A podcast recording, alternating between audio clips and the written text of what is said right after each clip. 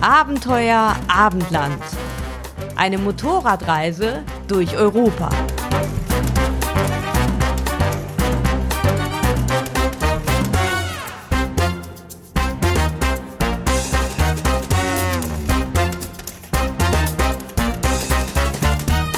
Wir sind Sonja und Claudio und durchqueren das Abendland in einzelnen Etappen.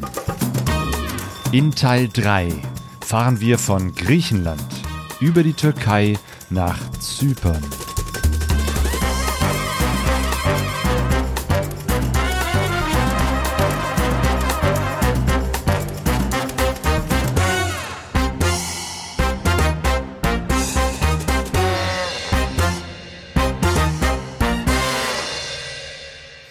Galos Baska. Frohe Ostern heißt das auf Griechisch, denn wir sind hier am Ostersonntag angekommen, weil das orthodoxe Ostern ist ja eine Woche später als bei uns. Das hatten wir gar nicht so auf dem Schirm. Wir hatten gedacht, so eine Woche nach Ostern ist eine gute Zeit, da haben wir frei, da können wir unser Abenteuer Abendland fortsetzen. Und äh, ja, wir haben ja das letzte Mal unsere Motorräder hier in Athen stehen gelassen. Also setzen wir von Griechenland aus unsere Reise fort. Ja, und jetzt sind wir gerade noch hier in der Nähe von dem Garten, wo unsere Mopeds jetzt ein halbes Jahr standen, bei der Mutter von Meletis. Meletis ist ja der griechische Turatec Geschäftsinhaber, der ja gesagt hat, ja, bei uns oder bei meiner Familie könnt ihr die Motorräder lassen.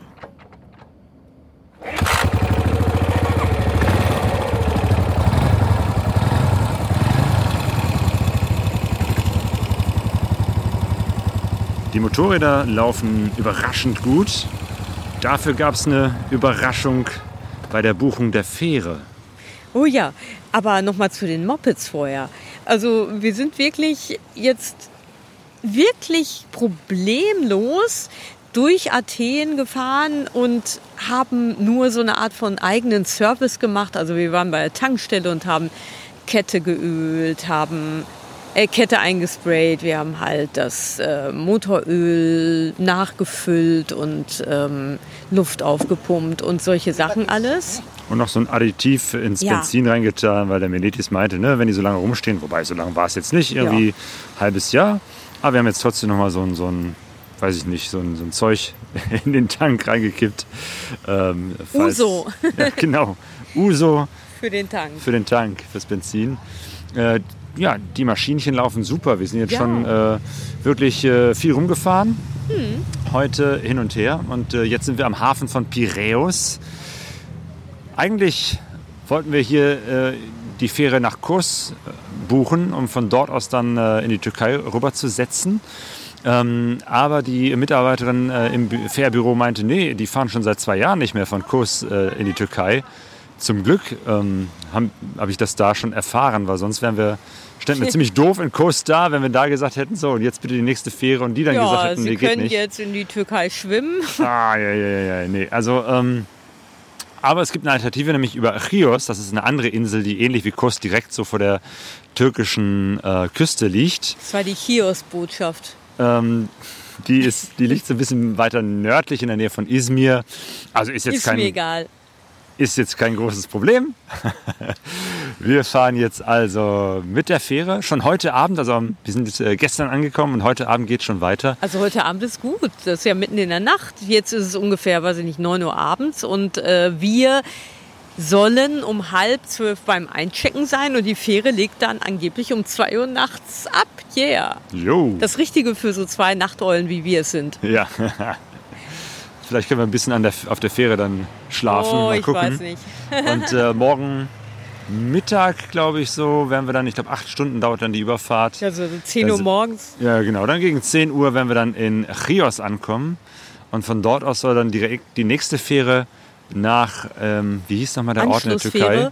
Nee, das war jetzt nicht Burdum, weiß ich nicht. Ein Nee. anderer Küstenort ähm, in der Nähe von Izmir. Ja, genau. Schauen Mhm. Ja. wir mal, ob das alles so klappt. Ja, und äh, in der Türkei, da haben wir ja schon etwas vor. Da gibt es ja eine Begegnung, die wir haben werden. Genau, denn wir haben eine Einen Auftrag bekommen, könnte man sagen. Ein, Eine Mission. Eine Mission.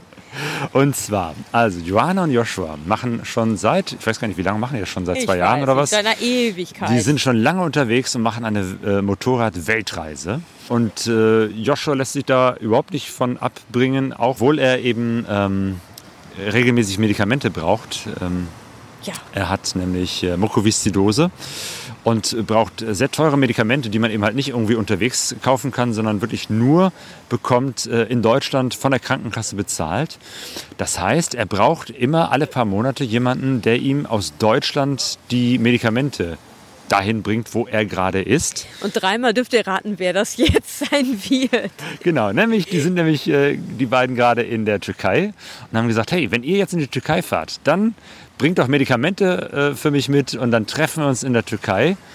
Das heißt, wir bringen jetzt ein großes Paket, das sind echt viele äh, Medikamente, bringen wir jetzt, nehmen wir jetzt mit und hoffen mal in der Türkei Johanna und Joshua zu treffen. Und machen dann so eine Übergabe. Und eine Party machen wir auch. Eine Übergabeparty. Die, die beiden mal wieder zu treffen. Ja.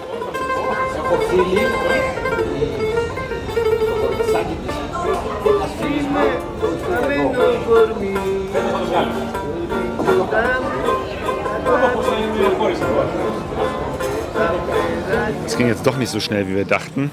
Jetzt hängen wir auf Chios fest. Eigentlich war ja der Plan, dass wir von Piräus nach Chios fahren mit der Fähre. Das hat auch soweit geklappt. Aber den Anschluss haben wir wegen einer Verspätung verpasst. Und ähm, ja, eigentlich sollten wir jetzt schon auf, dem, auf der See schippern Richtung Türkei. Aber die nächste Fähre geht erst genau in einem Tag um 8.15 Uhr morgens. Und deshalb haben wir jetzt noch hier einen Tag in Chios. Auf dieser kleinen Insel. Dann können wir hier so ein bisschen rumfahren, die erkunden und dann morgen früh unser Glück nochmal versuchen.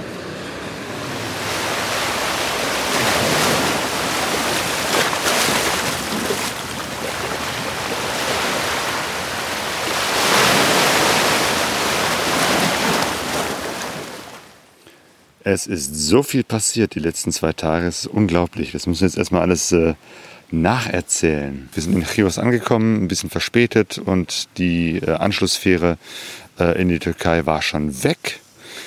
Ja, und da blieb uns nichts anderes übrig, als noch einen Tag auf dieser Insel zu verbringen, was ich im Nachhinein auch gar nicht so schlecht fand, weil wir hatten wirklich so, bevor wir jetzt in ein neues Reiseland gekommen sind, nochmal so einen Tag Zeit, so ein bisschen auf einer kleinen griechischen Insel zu chillen.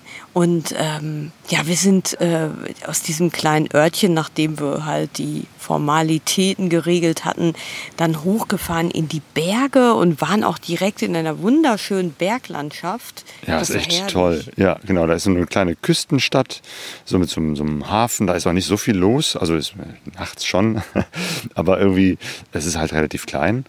Aber dann hochzufahren in die Berge, das war schon wieder toll. Ja, und äh, dann sind wir bei einem Kloster gelandet oder vor einem Kloster. Ähm, und da war so ein wunderbar idyllischer Platz unter so Bäumen mit so Bänken. Und da war nichts los. Und wir haben uns da hingesetzt und zwei Stunden lang gechillt. War noch eine Katze, zwischendurch kamen zwei Hunde und wir waren da wirklich zwei Stunden lang völlig äh, alleine vor diesem Kloster mit einer wunderschönen Bergkulisse mit wilden Blumenwiesen und herrlich, also wunderbar.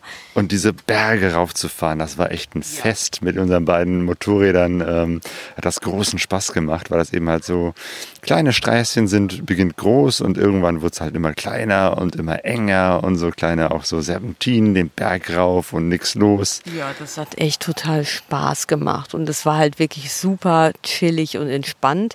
Ja, und ähm, am nächsten Morgen ging es. Ja, Moment, wir, wir sind ja noch Offroad gefahren. Oh ja, oh ja, ja, das äh, dann bitte. Von dem Kloster aus sind wir dann, äh, haben wir gesehen, gibt es auch eine unasphaltierte Straße, die wieder so ein bisschen wieder runter zur Küste führt. Die haben wir erstmal genommen. Ja. Das war schon mal ganz schön, wobei das einfach nur ähm, ein bisschen Staub und Schotter war. Ja, obwohl vorher hab, haben wir, äh, das war ja vorher die Sache, dass ich da auch so eine Offroad-Strecke gesehen habe aus der Ferne oder einen unbefestigten Weg. Und dann sind wir da hingefahren und äh, ja, da bin ich so ganz äh, übermütig, so einen ganz steilen Schotterberg, habe ich gedacht, ach, da können wir hochfahren. Und Mit sehr groben Schotter, der eben also rechts und links wegbollerte. Ja, habe mich da auch ein bisschen verschätzt, äh, so einen typischen Anf Anfängerfehler gemacht. Oh, Angst, dann fahre ich doch mal langsamer, Motor abgesoffen und zack, lag ich auf der Seite oder eher gesagt das Motorrad. Aber ähm, nichts passiert. Nö, wir haben da nur, glaube ich, so einen Bergbauern so ein bisschen amüsiert. Der hat sich gewundert, was waren die Leute hier mit ja, zwei Motorrädern und so viel Gepäck. Ja. Ähm, aber das Schöne ist eben halt, äh, man kann hier ganz legal ähm, durch Griechenland, ja. also äh, diese unasphaltierten Wege durch die mhm. Berge halt auch fahren, wenn da nicht eine Kette ist oder ein Schild. Das, das haben wir auch gesehen, aber dann ist ganz klar, da darf man nicht, aber meistens steht da nichts. Und dann kann man da auch einfach so ein bisschen rumknattern. Ja. Genau. Und da war so ein Bauer, der hatte Bienen, ne? Da war so eine Bienenecke ja, mit ganz so vielen von diesen, genau. wie heißt das? Äh, Bienenstöcken. Bienenstöcken. Richtig, genau. Ich kann mir auch vorstellen, wenn da nicht dauernd irgendwelche Motorradfahrer rumknüttern, dass das auch ein sehr guter Honig ist. Das war nochmal ein richtig schöner letzter Tag äh, auf Chios, Griechenland. Und ja, es fährt nur einmal am Tag eine Fähre rüber in die Türkei, also mussten wir tatsächlich da nochmal äh, übernachten und sind dann, wann war das heute Morgen, ne? Heute Morgen. Ach, verli- so es ist wieder passiert. so viel passiert, man verliert den Überblick. Heute Morgen. Heute Morgen sind wir dann ganz früh aufgestanden, haben wieder die Motorräder beladen, die konnten wir einfach direkt äh, vor dem Hotel abstellen und von dort aus losfahren. Und vor der Schlange am Schalter hast du dann so ein Pärchen kennengelernt, während ich Kaffee holen gegangen, gefahren bin mit dem Moped. So ein griechisches Pärchen mit einem interessanten Moped, ne?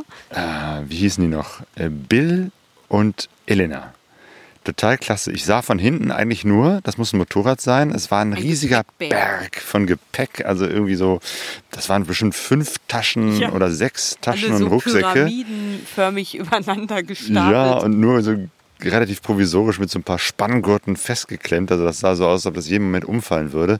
Und man ahnte, darunter ist irgendwie ein Motorrad. So. Und erst als ich dann einmal rumgefahren bin, ähm, habe ich dann gemerkt, boah, das ist nicht irgendein Motorrad, das ist ein richtig altes Schätzchen mit Boxermotor. Eine alte BMW von 1955. Mhm. Und äh, der Bill erklärte mir dann, ähm, ja, dass er damit äh, schon seit 40 Jahren fährt. Das ist sein erstes Motorrad und auch sein letztes. Also damit will er immer fahren. das ist total klasse. Wirklich so eine ganz klassische, schwarze, alte BMW, wie man sie sonst nur in Museen findet. Sehr schön. Und die beiden waren da wirklich gut drauf und tourten damit eben halt jetzt auch Richtung äh, Chesme. Chesme, genau, in der Türkei. Die wollten auch mit rüber. Ähm, haben anfangs kein Ticket bekommen, aber am Ende war dann doch ein bisschen Platz, dann konnten sie sich auch dazwischen quetschen. Ich habe dann auch zu ihm gesagt, Mensch, dieses Motorrad, wenn, wenn du da mal irgendwann nicht mehr fahren willst, dann äh, musst du das unbedingt an ein Museum geben. Und er sagte, nee, nee, nee, also ich habe noch einen Sohn, der, der wird die dann weiterfahren. Also, ja. das ist genauso. Fahrende das Geschichte, das ist doch... Ja. Das ist doch besser. Genau, dagegen waren wir mit unseren beiden SR äh, Motorrädern fast schon neumodisch. Ja, und mein, mein Moped von 1996 ist ja dann geradezu ein Newtimer. Ja, und äh, dann ging es halt auf diese kleine Fähre rauf, die wirklich, also die war wirklich klein, das war wirklich ein kleines Fährchen.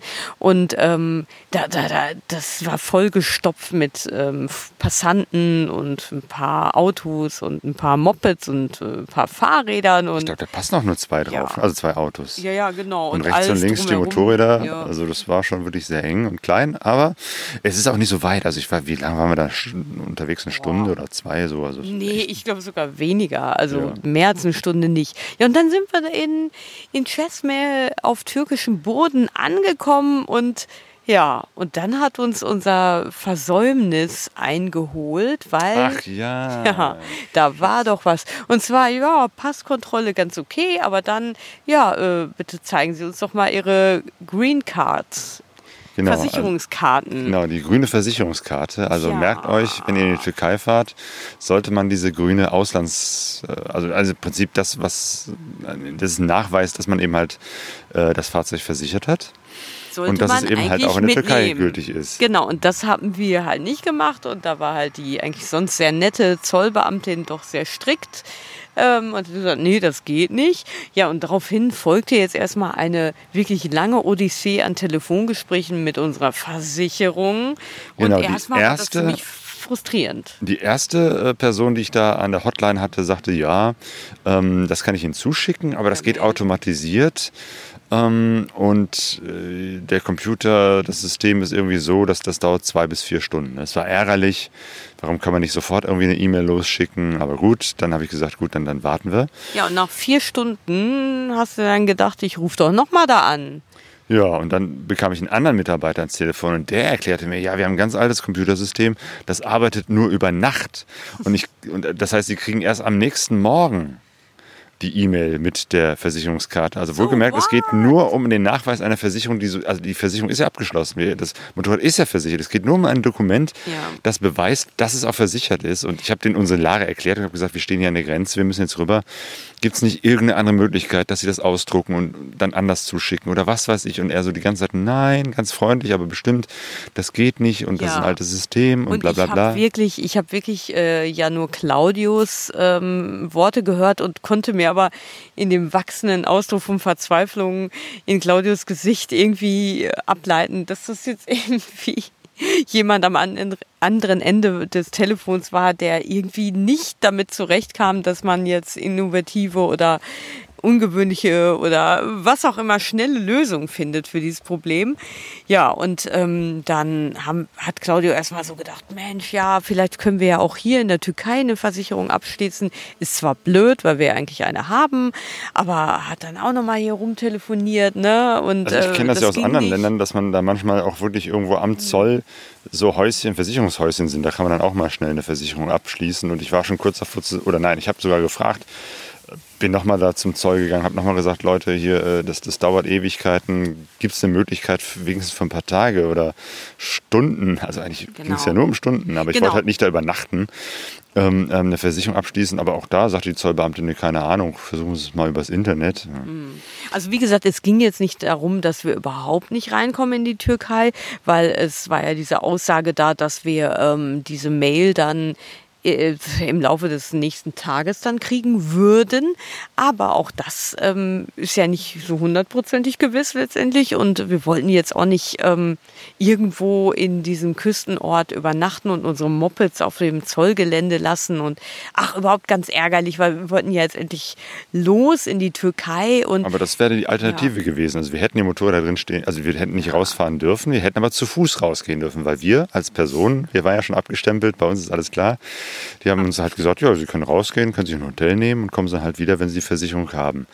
ja. Mensch, aber ne, ja, Ja, und dann, dann, ich weiß nicht, dann habe ich irgendwie gedacht, äh, ich rufe jetzt nochmal da in der Hotline an und ähm, werde mal so richtig ähm, pathetisch. Ah ja, wir haben ja vorher noch mit äh, Johanna und Joshua telefoniert. Ähm, die beiden, äh, ja, wir haben einfach mal alle Leute angerufen, die uns, die vielleicht äh, hätten helfen können. Ähm, also Meletis in Griechenland sagte auch, wenn ihr in der Türkei habt, seid und ein Problem habt, ruft mich an. Den haben wir jetzt nicht erreicht. Dann haben wir Johanna und Joshua äh, angerufen und haben gesagt, ja, wir stecken hier der, äh, im Zoll fest. Ich meine, die machen eine Weltreise, sind schon an vielen Stellen der Welt gewesen, an vielen Zollhäuschen und vielleicht haben die auch noch mal eine Idee, was man machen könnte. Und äh, genau, da, da sagte die Johanna, dass sie nämlich auch bei derselben Versicherung äh, ist äh, wie ich oder wie wir, ähm, ihr Motorrad und auch mal an der Grenze stand und auch das Problem hatte, dass sie da nicht rüberkam. Und die sagte dann, eine Mitarbeiterin hätte dann ähm, ihr... Ja, die hat so ein Formular ausgefüllt, händisch. War toll, dass wir das gleichzeitig sagen. Ähm, und hat das dann zugefaxt wohl. Oder Und- geschickt per E-Mail. Ja, wie Auf jeden Fall ging immer. das. So. Whatever. Und mit dieser Information, also man kann doch per E-Mail ein Dokument von dieser Versicherung über eine Motorradversicherung verschicken. Hast du da nochmal angerufen? Ja, ich habe gedacht, ich, ich, ich bleibe jetzt so lange am Telefon, bis, bis mir irgendjemand sagt, da kann man was machen. Ne? Also ich habe fand- vorher auch schon 20 Minuten da telefoniert. Also ist nicht so, dass ich mich da schnell abwürgen lasse. Aber Nein. Und mit dieser Info habe ich da auch nochmal angerufen, weil ich dachte, vielleicht spreche ich ja mit jemand anderes, der da vielleicht ein bisschen umgänglicher ist.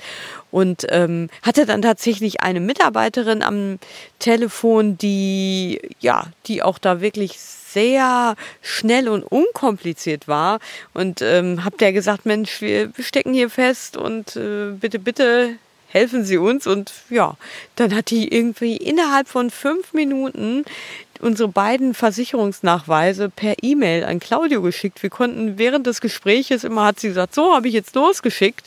Pling, kam die erste Mail mit Claudius äh, Nachweisen, dann die zweite mit meinem und ja, da ist man mal wieder, äh, oder ich war sehr erstaunt darüber, wie schnell das dann doch letztendlich ging. Also merkt euch, äh, wenn die Versicherung sagt, äh, das dauert lange oder es geht nicht, muss man vielleicht einfach nur den anderen Mitarbeiter ja. äh, erreichen, weil der erste Mitarbeiter sagte zwei bis vier Stunden, der nächste sagte über Nacht und die dritte Mitarbeiterin sagte, ja, hier sind die Versicherungskarten. Ja, vor allem dieses Argument über Nacht, ja. dieses System arbeitet nur in der Nacht, das Mensch, ist doch echt. Das ist ja Deutschland 2022, ne? das ist unglaublich. Aber, genau, aber dann. Ah, aber bis dahin waren dann schon Stunden vergangen. Also wir waren dann so erst, ich glaube, wir sind morgens um kurz nach acht da angekommen und letztendlich haben wir dann, äh, konnten wir so gegen Mittag, 12 Uhr oder so, endlich den Zoll verlassen und in die Türkei einreisen.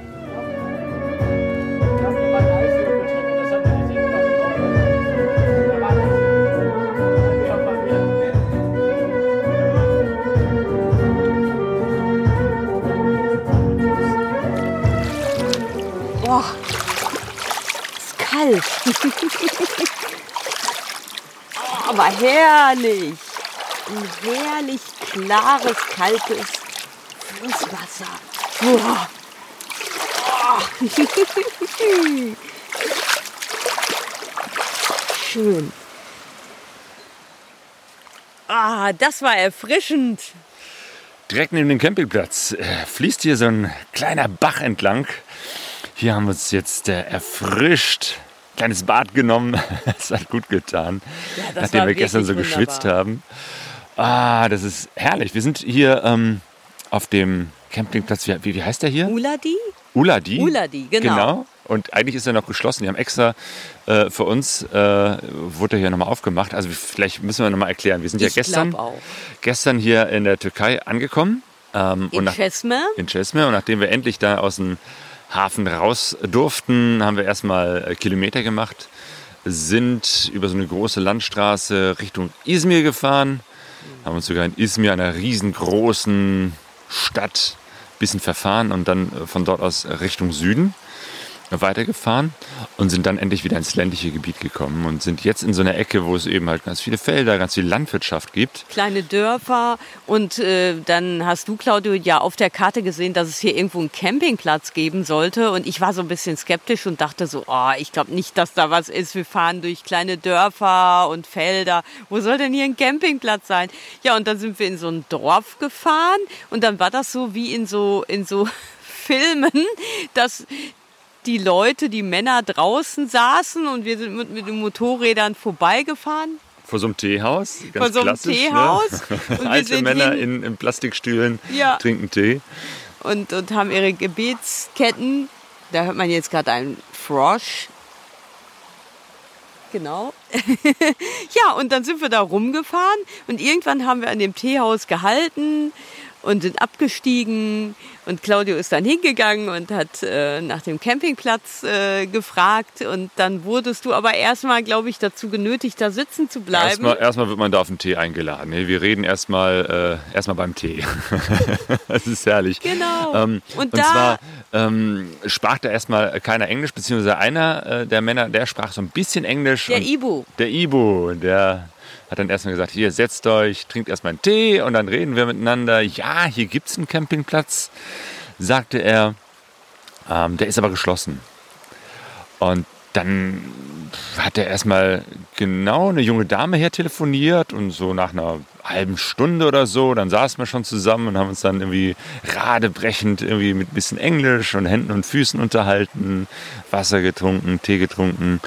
Kam dann auch eine junge Frau vorbei und äh, ja, es gibt tatsächlich wohl hier mitten im Nichts zwischen Feldern und an so einem kleinen Bach äh, einen kleinen Campingplatz, den sie mit ihrem Mann betreibt. der irgendwie gerade auf Kuba ist und so. Und irgendwie läuft das deshalb gerade gar nicht offiziell geöffnet. Und trotzdem ähm, ist das einfach eine Sache, wo wir sofort gesagt haben, ja, das machen wir doch auf jeden Fall. Jo. Aber erstmal hat uns dann der Ibu mit seinem Bruder zu sich nach Hause eingeladen, zu so einem kleinen Häuschen, wo auch seine alte Mutter noch mitwohnt. Und dann haben wir da im Hof gesessen, draußen, unter ganz vielen Katzen und Hunden, die Es uns war umringt mittlerweile haben. zappenduster auch Ja. geworden. So, ne? wir, wir saßen da insgesamt bestimmt ein, zwei Stunden mit, mit Ivo und seinen Freunden.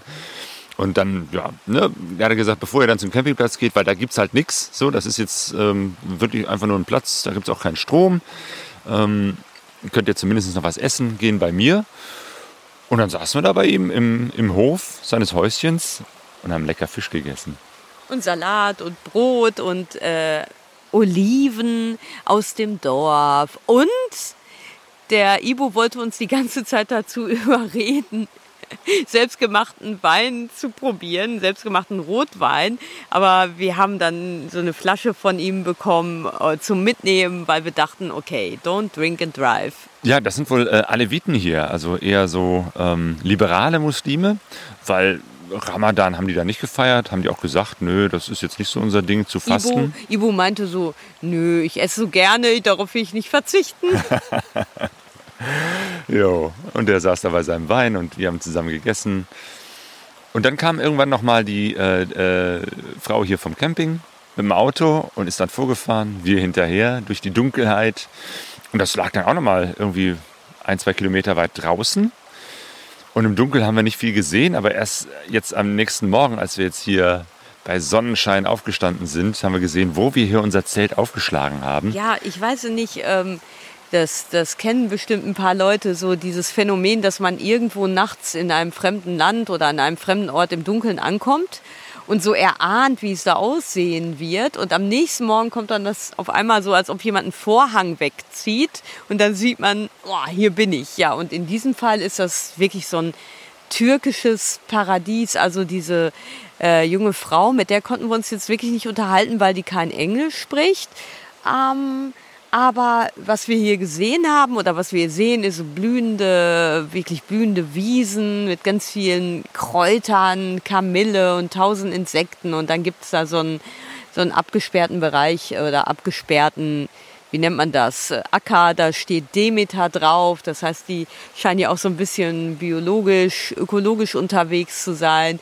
So ein bisschen wie so eine kleine Hippie, Hippie-Ecke hier. Ja, ich kann mir vorstellen, dass hier im Hochsommer richtig äh, Hippie-Feeling ist. Ja. Das ist alles so ähm, aus, aus Holz zusammengebaut. Also hier ist so eine kleine Bretterbude. Sehr die, die dient wahrscheinlich so als Café. Ähm, wie gesagt, die bauen hier Gemüse an. Ähm, Und wir sitzen hier gerade, das ist total toll. Also in diesem Bach haben die so Plateaus reingebaut aus Holz, so Sitzplateaus. Dann ist da so ein Teppich und so ein kleiner äh, tiefer Tisch. Und dann kann man hier quasi mitten im Fluss auf so einem Divan sitzen und thronen. Das ist total schön. ja, das muss auch toll sein, hier mit, weiß ich nicht, fünf, sechs, sieben Leuten auf so einem Plateau zu sitzen, Tee zu trinken. Ja, mit dir alleine nicht. Das ist doof. Eine Hängematte hängt hier, rechts und links sind hohe äh, Berge und auf dem Campingplatz sind ganz viele Olivenbäume und unser Zelt haben wir auch unter einem Olivenbaum aufgebaut. Ja, und jetzt, glaube ich, fahren wir mal so langsam wieder Richtung Dorf, weil der Ibo hatte gesagt, äh, weil es ja hier nicht zum Frühstücken gibt, möchte er uns dann einladen zu sich nochmal zum Haus und da gibt es dann, glaube ich, wenn ich das richtig verstanden habe, Börek und Chai. Und weil mein Magen jetzt schon so ein bisschen grummelt, zwar nicht so laut wie der, wie der, wie der Bach hier, aber doch, würde ich sagen, wir machen uns mal auf den Weg zu dem Ibu.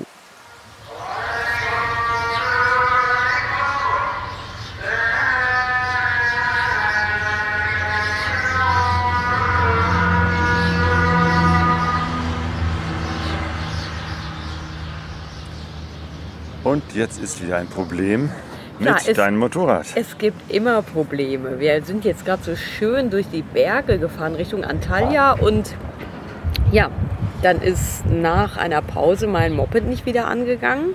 Ähm, ich hatte schon in den letzten Tagen öfters mal so naja, Probleme, das war aber eher mit dem Standgas, dass das zu niedrig eingestellt war und deshalb äh, der Motor ausging. Aber das äh, haben wir dann irgendwann auch wieder richtig eingestellt. Aber jetzt war es so, dass halt überhaupt kein, ja, überhaupt kein Saft da war, gar nichts. Also nach der Pause vorher lief alles gut, Motor ausgemacht, Pause gemacht. Ja, nichts ging.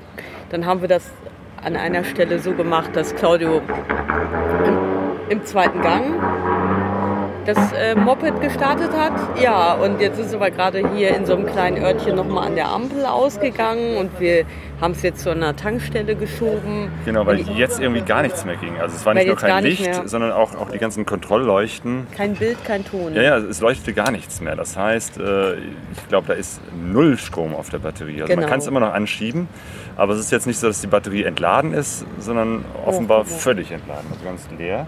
Und das, obwohl wir jetzt, äh, weiß ich nicht, bestimmt über 100 Kilometer hier auf so einer Landstraße ja. gefahren sind. Also eigentlich müsste sie total voll sein. Das ist kein gutes Zeichen. Also das ist jetzt nicht. Genau. Also entweder die Batterie ist leer oder sie lädt nicht mehr, keine Ahnung. Ja, auf jeden Fall jetzt an der Tankstelle haben wir einen jungen Mann nach einer Motorradwerkstatt gefragt. Ja, und das, äh, wir haben das jetzt per Google gemacht, Google, Google Übersetzer, ne? Einfach ja weil dann oft das doch nicht so möglich ist, sich auf Englisch zu verständigen und deshalb halt dann mit Google Translator, das klappt ja dann doch irgendwie immer. Naja, mal gucken, ich bin mal gespannt. Also ähm, am Anfang habe ich gedacht, ja gut, wenn man jetzt wir mal beim Start das einfach jetzt im zweiten Gang anspringen lassen muss, dann ist das ja okay, solange man, ne, also solange man dann eine lange Zeit fahren kann. Und wenn jetzt jetzt aber auch von selber eine Ampel immer ausgeht und wir hier durch so eine Stadt mit Stop and Go fahren, dann, ähm, dann geht das ja nicht. Da muss ja da irgendwas gemacht werden. Ja, ähm, und der junge Mann an der Tankstelle ähm, hat dann gesagt, äh, also ich habe ihn gefragt, gibt es hier eine Motorradwerkstatt? Und er sagte, ja, der, der Meister kommt gleich in fünf Minuten vorbei. Ja, dann also, warten wir jetzt auf den Meister. Meister. Warten wir jetzt auf den Meister, ob der uns helfen kann auf die Schnelle. Und jetzt sitzen wir erstmal hier im Schatten und nehmen erstmal ein kühles Getränk zu uns. Prost. Ich gebe mal ein kühles Getränk.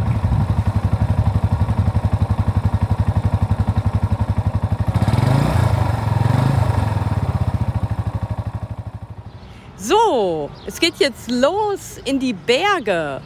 Wir haben das äh, Motorrad, nein, also das äh, Motorrad wurde repariert. Der äh, Mechaniker hat es irgendwie hingekriegt. Ja hat irgendwas gefunden, da muss wohl was verrostet sein. Aber nach sein, langem, langem Suchen. Ja. So, und jetzt wollen wir den Joshua treffen und die Joanna. Und die sind aber irgendwo an einem ganz, weiß ich nicht, an einem Punkt ohne Empfang, ohne Handyempfang, irgendwo in den Bergen, an einem total abgelegenen Ort. Über uns brauen sich so äh, Gewitterwolken zusammen und wir hoffen jetzt, dass wir diesen Ort finden. Genau, der hat mir da irgendwie so, so einen Spot zugeschickt äh, auf Google Maps. Ich habe versucht, das zu übertragen. Wir haben uns gerade hier in der City noch eingedeckt mit ganz vielen Lebensmitteln. Denn jetzt ist Wildcamping angesagt.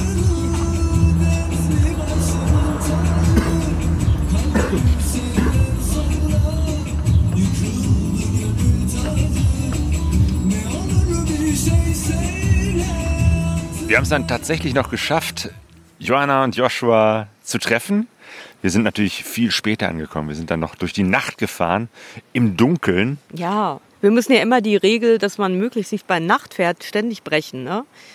Ja. Aber naja. Aber es hat dann doch irgendwie geklappt. Der Joshua hat uns dann irgendwie so, so, so einen Punkt per Google Maps äh, ge, ge, geschickt und dann haben wir da irgendwie so navigiert und dann von der Straße ab so ein bisschen über so einen Feldweg und dann noch so einen steilen Berg hoch, ein Hügelchen, aber immerhin eine sehr schöne. Claudio übertreibt immer so gerne. Ja, auf jeden Fall war es dann äh, richtig schön, so eine Lichtung im Wald. Wie schön das da war, haben wir es am nächsten Morgen gesehen. Aber wir haben Johanna und Joshua wieder getroffen nach langer, langer Zeit, die beiden ja, genau. Weltreisenden. Und nachdem wir uns mehrmals eigentlich per Skype oder was war es, per Zoom, was auch immer Zoom getroffen haben. genau. Und ja. die waren dann da mit Konstantin zu dritt. Genau. genau. Und genauso, das ist jetzt auch schon wieder zwei Tage her, sitzen wir jetzt hier zusammen. Ähm, auch wieder draußen beim Zelten, Wildcampen in der Türkei, irgendwo im Nirgendwo. Ja, Total klasse. ein wunderschönes Nirgendwo. Das kann man ja jetzt leider nicht hören. Ja gut, man hört so ein bisschen. Wir sind hier in so einer wunderbaren in so einem Canyon. Ja, und ach, schöne Bäume und überall Felsbrocken und einfach ein wunderbar herrliches äh, Panorama und hier haben wir die Zelte aufgestellt und sitzen jetzt hier zusammen. Nachdem wir was lecker gegessen haben. Ja, genau. Johanna und Joshua, ihr wart, Vorsicht. Ihr, nein, ihr seid ja immer noch auf Weltreise und äh, jetzt treffen wir uns hier in der Türkei. Wie kommt's? Äh, ja, wir haben da durch Zufall mitbekommen, dass sie hier runterkommt. Und dann dachten wir natürlich, klar, da muss man sich sehen. Auf jeden Fall. Ja, Aber es gab Cool. ja noch eine spezielle Mission. cool war natürlich auch, genau, dass wir äh, den äh, Medikamentenauftrag äh, an euch vergeben konnten und ihr uns ja mit meinen wichtigen Medikamenten versorgt habt und wir jetzt bis zum Ende der Reise tatsächlich abgedeckt sind. Das heißt, die nächsten äh, vier, fünf Monate werden extrem entspannt, weil ja, wir haben genug Stoff dabei und dann steht der Reise nichts im Wege. Genau, weil eure Reise ist noch nicht zu Ende. Wir haben ja das letzte Interview mit euch gemacht, da wart ihr in, äh, ich glaube Südafrika oder Namibia war das, ne? Ähm, und, und wie seid ihr jetzt von Afrika in die Türkei gekommen? Ja, wir haben uns halt überlegt, in Südafrika an, angekommen, der Kontinent ist zu Ende, wir müssen irgendwas machen. Und der ursprüngliche Plan war ja eigentlich nach Japan zu fahren, äh, zu fliegen und dann nach Hause zu fahren. Aber naja, die Corona-Situation ist da immer noch schwierig und dann haben wir uns entschieden, wir fliegen in die Türkei. War auch kostentechnisch am günstigsten und Also mit den Motorrädern. Ihr seid ja die ganze Zeit mit äh, zwei Motorrädern auf Weltreise. Die haben wir äh, auf eine Palette gepackt. Der Josh hat sie schön klein äh, gemacht. Räder raus, Lenker raus, Scheibe ab. Und dann waren die klein, äh, schön zusammengepackt auf einer Palette oder in einer Box. Und dann kann man die verladen ins Flugzeug. Und das haben wir gemacht und sind mitsamt Bikes nach Istanbul geflogen.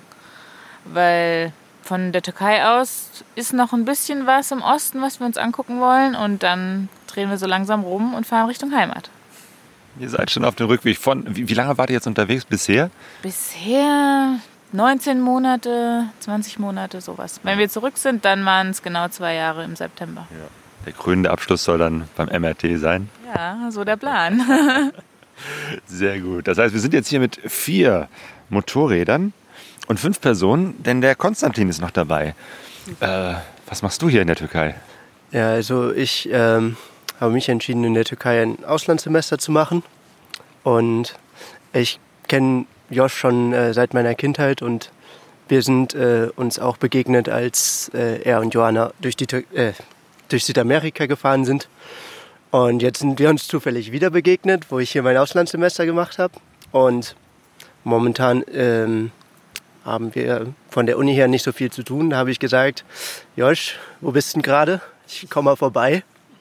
Äh, hab den nächsten Bus genommen und bin dann halt äh, hinten drauf gesprungen. Und äh, ja. Und habe noch einen Helm gekauft. Und ein Zelt. Ja, das Zelt hatte ich schon. Ach so. Ah, ja. ja. aber wie, wie, wie war das jetzt für dich? Warst du das erste Mal auf so einer Moped-Tour jetzt? Äh, ja, das ist das erste Mal für mich. Ähm, mit dem Motorrad bin ich. Ich saß bisher erst einmal auf dem Motorrad, das war auch bei Josh, das war in Südamerika. Aber seitdem saß ich eigentlich nicht mehr auf einem Motorrad. Und ja, es ist das erste Mal für mich. Und soweit, ja, wir sind noch nicht gestürzt, das ist schon mal gut. Ja, wenn ich dich gesehen habe, dann hast du immer sehr tiefenentspannt geguckt. Ja, es ist ein bisschen scary, gerade bei Josh hinten drauf. Gerade bei Josh. Josh hat einen sehr, ich sag mal, sportlichen Fahrstil. Alles unter Kontrolle, das will ich ja nur mal. Das sagen alle. Aber wir können gern mal am Limit fahren, Konsti, das, äh, das, wie du möchtest. Ich weiß, dass das noch nicht das Limit war. Aber ja, ich, ich habe mich mittlerweile dran gewöhnt. Ist das ganz entspannt. Man kann sich ein bisschen umgucken, wenn man nicht gerade Todesangst hat. Nein, so schlimm ist es nicht. Ja, das Coole ist ja, also zumindest für uns, dass ihr jetzt hier schon so ein bisschen, äh, wie lange seid ihr schon hier? Ein paar Wochen, ne? Äh, in der Türkei oder ein paar Tage? Sechs Wochen. Sechs Wochen, das heißt, ihr kennt euch hier so ein bisschen aus. Wir sind ja hier ähm, rübergekommen von Griechenland, sind eigentlich nur auf der Durchreise äh, Richtung Zypern. Ähm, aber klar, ne, die Gelegenheit, euch zu treffen, äh, das dann noch zu kombinieren mit dieser Medika Medikamentengeschichte. Und äh, da haben wir gesagt, Mensch, dann lass uns doch mal ein Stück zusammenfahren. Ähm, und das ist toll, weil ihr kennt echt äh, schon so ein paar Ecken, wo ihr gesagt habt, Mensch, da ist cool, da ist schön, äh, was uns sehr freut. Ja. Ähm, und so sind wir jetzt schon seit zwei Tagen unterwegs und, und fahren hier die, die kleinsten schönen Seitenstraßen und äh, durch die Berge. Ja, und das Schöne ist auch, dass hier kaum Verkehr ist. Also die Straßen, die wir jetzt genommen haben, da war kaum was los. Ja, und gestern, das war so der erste Tag, das war mein persönliches Armageddon, weil wir sind ziemlich direkt am Anfang ein, für mich ziemlich herausforderndes Stück Offroad gefahren. Ähm, wirklich so ganz kleine, steinige Pisten, die hoch und runter durch die Berge gingen und ähm, ich habe eigentlich Spaß am Offroad-Fahren, eigentlich. Aber mir fehlt die Erfahrung und ich bin generell ängstlich. So und ähm, ja, und habe dann auch so ein paar Fahrfehler gemacht, die dazu geführt haben, dass ich dreimal gestürzt bin und irgendwann hatte ich dann auch den Kaffee offen, aber es hat trotzdem totalen Spaß gemacht und äh, ja, eigentlich war das ja so eine Art von, von Offroad-Training, weil ihr habt mir ja gute Tipps gegeben, worauf ich dann nochmal echt achten sollte und ähm, ja, und was für mich eine total, ein totales Aha-Erlebnis war, was ich auch schon öfters gehört habe, aber äh, nie dran gedacht habe, das selber zu machen, nämlich einfach ähm, die Luft zu reduzieren ähm, auf den Reifen. Und das hat im Gelände wirklich, das hat echt einen Unterschied gemacht. Also ein paar Mal dachte ich wirklich, oh, jetzt, jetzt lege ich mich ganz hart auf die Schnauze und dann ist mein Motorrad aber darüber geschwabbelt und das war irgendwie, das ging dann irgendwie. Also, ähm, also wunderschön. Und ähm, trotz der Stürze würde ich es, glaube ich, auch nochmal machen. es war offenbar nicht so dramatisch, dass äh, weder dir noch dem Motorrad etwas äh, passiert ist. Ja gut, das Motorrad war schon ziemlich... Äh, Stimmt, einmal war der Lenker ja. so richtig verbogen und die Lampe sieht jetzt auch nicht mehr so frisch aus. Aber wir haben, wir haben festgestellt, dass Treten und Gewalt generell dazu führt, dass das Motorrad läuft. Also wir haben das so getreten, also einmal, dass es gerade ist und dann, dann, dann hat Stimmt, die Batterie oder irgendwas ja. immer, dann hatte ich so Elektrik oder hab so Elektrik. Genau, aber das eine war ja irgendwie, dass, dass der Lenker so ein bisschen verbogen war oder genau. eben halt die, die, wie sagt man, die, die äh, Gabel, Gabel, hat sich so ein bisschen innerhalb äh, des, ja, des, der, der Gabelbrücke. Hat sich, hat sich, in der Gabelbrücke verdreht. Genau, das, das passiert öfter so, das ist nichts Schlimmes, aber man muss halt einmal kräftig gegentreten, dann, dann zieht sich das wieder in die richtige Richtung zurecht. ah, ja, genau. Also wir haben ja. ne, unser, unser, äh, diese, in dieser Waldlichtung da unser äh, Lager am nächsten Morgen abgebaut, sind eben halt hier Offroad durch die Gegend gefahren. Ja. Wollten eigentlich auch wieder irgendwo wild campen, aber dann kamen Wolken auf und es wurde regnerisch und dann haben wir kurzzeitig den Plan, jetzt weiter durch die Berge zu fahren äh, sein gelassen und sind dann einfach in so ein kleines Hotel, Pension gefahren und haben da übernachtet. Ja, aber dafür sind wir ja heute weiter durch die Berge gefahren. Ja, und heute war es nochmal so richtig klasse. Ja, also total tolle, sowieso Bilderbuch-Panoramen wirklich, ne? So Berge im Hintergrund, dann so eine Straße, die sich so entlang strenge, äh, schlängelt und so ein einsamer Baum, der dann so herausragt. Also wirklich sehr, sehr toll und ähm, manchmal habe ich gedacht, boah, ich fahre viel zu schnell. Ich kann hier gar nicht alles sehen und wahrnehmen. Aber ich glaube, insgesamt bleibt dann doch sowas von so einer Gesamtatmosphäre hängen. Ja, bis wir dann jetzt hier an diesen Ort gelangt sind und kurz, aber bevor wir da waren, gab es noch so eine kleine, naja, ähm, Hürde zu nehmen, eine wässrige Hürde. Eine Flussdurchfahrt. Ihr wart schon mal hier in dieser Ecke, ne? Ja. ja. Ähm, wir haben auf der Straße 30 Kilometer von hier, wo wir heute diesen kleinen Pass genommen haben, ein französisches Pärchen getroffen, welches dort angehalten hatte, um Holz zu sammeln. Und ähm, da haben wir uns angeguckt und gesagt, ach geil, die sammeln Holz, das sind ja endlich mal richtige Camper, die werden irgendwo in der Wildnis pennen heute, sonst würden die hier nicht die Äste irgendwie kürzen und sortieren. Ja, und so war es auch. War eine, eine, französische Familie. Tatsächlich, ähm, das Pärchen reist für Jahre und äh, die, die Kinder waren gerade dabei, also die waren zu viert. Und ähm, der Frank, der hat dann gesagt, ja, ey, pass auf, da hinten, da gibt es so ein Tal, wunderschön gelegen. Da leben Wildpferde, ungefähr 1000 Tiere und ein paar Schäfer und fließt ein Flüsschen durch, klang echt paradiesisch. Ich schicke euch die Koordinaten.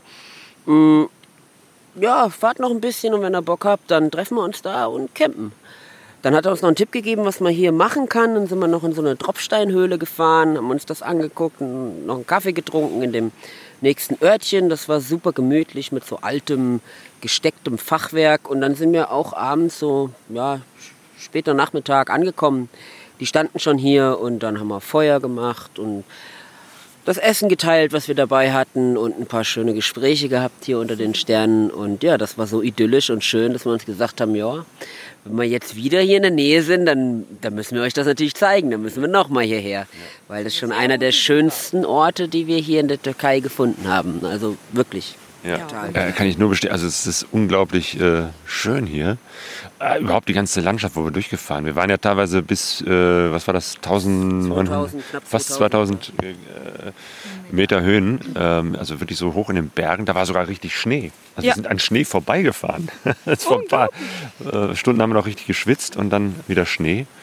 Aber da habe ich schon gemerkt, dass das meinem Motorrad wirklich zu schaffen gemacht. Also, dass die Leistung wirklich dann auch nochmal, die ja eh schon nicht viel ist. Und wenn Wind kommt, dann ist es sowieso so, dann fahre ich sowieso langsamer, Berge hoch dann auch. Und ja, also es ähm, hat schon wirklich auch, und dann stotterte das Moped auch immer wieder so. Ja, weil du hast ein Motorrad äh, im Gegensatz zu uns, das noch ein Vergaser-Modell hat. Wir haben ja Einspritzer. Äh, Johanna und Joshua sind äh, mit äh, Honda CRF 250er äh, Maschinen unterwegs äh, und du mit deiner Maschinchen. Äh, ja, da macht die Höhe sich tatsächlich aber, bemerkbar. Aber es hat dann doch geklappt. Ja. Und was immer wieder passiert, ist tatsächlich äh, der Mechaniker, wo wir vorher noch waren, der hat das Problem nicht gelöst. Also es passiert immer wieder zwischendurch, dass der Strom weg ist an deinem Moped. Genau. Aber wie gesagt, mittlerweile ist es ja so, dass ich da ein paar Mal gegenklopp. Das hat Joshua, ne, hat mir beigebracht. Mm, Und ähm, das klappt auch. In den meisten Fällen. Genau, der ist immer nur kurz weg, der Strom. Ne? Dann muss man Genau. ein bisschen rumklopfen und dann ist er irgendwann wieder da. Wir hoffen mal, dass es so dabei bleibt und dass man einfach so weiterfahren kann. Weil wir haben dann auch nochmal das, das Moped da vor dem Hotel nochmal auseinandergenommen, geguckt, aber irgendwie, pff, das muss irgendeine ganz kleine Kleinigkeit sein, die findet man eben halt nicht so, findet man halt nicht so eben Es gibt nebenher. Probleme, die löst man am Straßenrand.